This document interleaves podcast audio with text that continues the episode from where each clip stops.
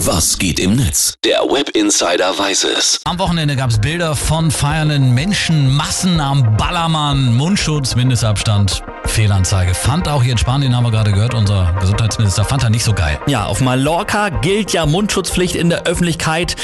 Haben einige Touris, glaube ich, Angst vor unschönen Bräunungsstreifen im Gesicht. Das glaube ich auch. Es ist viel zu warm dafür, hier die ganze Zeit die Maske zu tragen. Macht den Tourismus kaputt, sorry, das ist meine Meinung dazu. Es ist natürlich relativ schwierig. Es macht ja keinen Spaß, hier am Strand entlang zu gehen oder bummeln zu gehen mit der Maske, gerade bei über 30 Ja, Grad. da abends dann am Ballermann war dann eh alles egal. Komm jetzt. Man feiert immer noch genauso wie vorher auch. Jedes Jahr sind wir auf Mallorca und es macht immer noch genauso Spaß.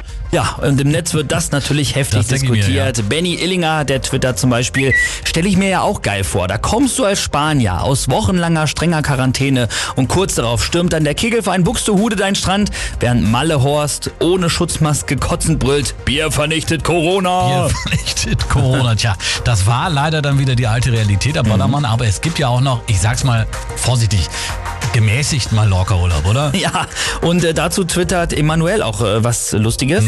Stell dir vor, du bist als normaler Mensch im Urlaub auf Mallorca, gehst wandern und lecker essen, hältst dann Abstand und dann musst du auf dem Rückflug mit diesem Ballermann-Party-Typen im Flieger sitzen. Das ist der Stoff, aus dem Albträume sind. Ja, der Gast ist zwar König, aber trotzdem werden die Malle-Touris sich besonders auf dem Ballermann zusammenreißen müssen, verdammt nochmal. Ja. Sonst war's das erst einmal wieder mit dem Urlaub auf Deutschlands Lieblingsinsel Nummer 1.